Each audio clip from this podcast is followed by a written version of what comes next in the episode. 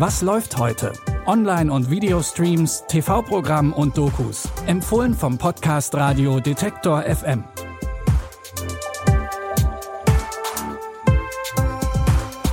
Hi und herzlich willkommen zu einer neuen Folge von Was läuft heute? Wir helfen euch wie immer, das passende Streaming-Angebot zu finden.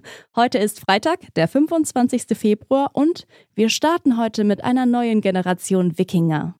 Wer bei der finalen Staffel von Vikings ein paar Tränen vergießen musste, der kann sich nun wieder freuen. Es gibt zwar keine neue Staffel der beliebten Wikinger-Serie, aber einen Spin-off, Vikings Valhalla. Die Story spielt etwa 100 Jahre nach dem Ende von Vikings. Die bekannten Charaktere sind bereits tot und eine neue Generation von Wikingern herrscht in Europa. Der Handlungsort ist für Vikings-Fans schon bekannt und spielt wieder in Kattegat. Nach dem Tod eines englischen kinderlosen Königs erheben auch einige Wikinger Anspruch auf den Thron. In blutigen Schlachten wird um die Vorherrschaft in Europa gekämpft. Bringt mir den Knabenkönig.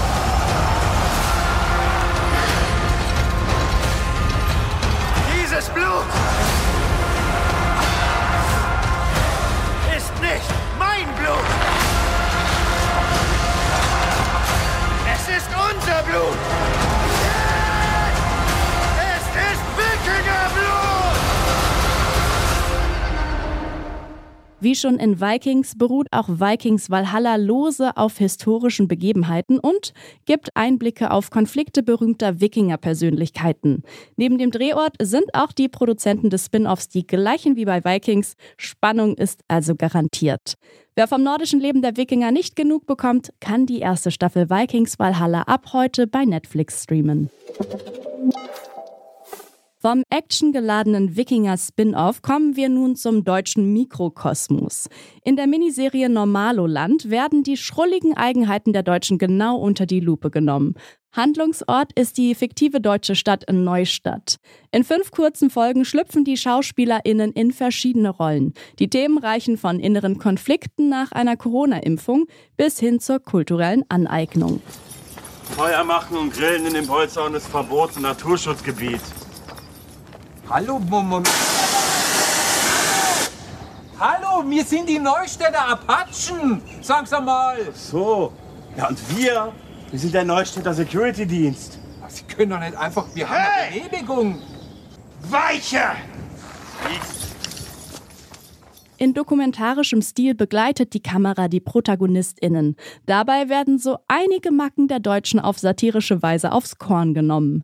Die fünfteilige Miniserie Normaloland ist ab heute in der ZDF-Mediathek verfügbar.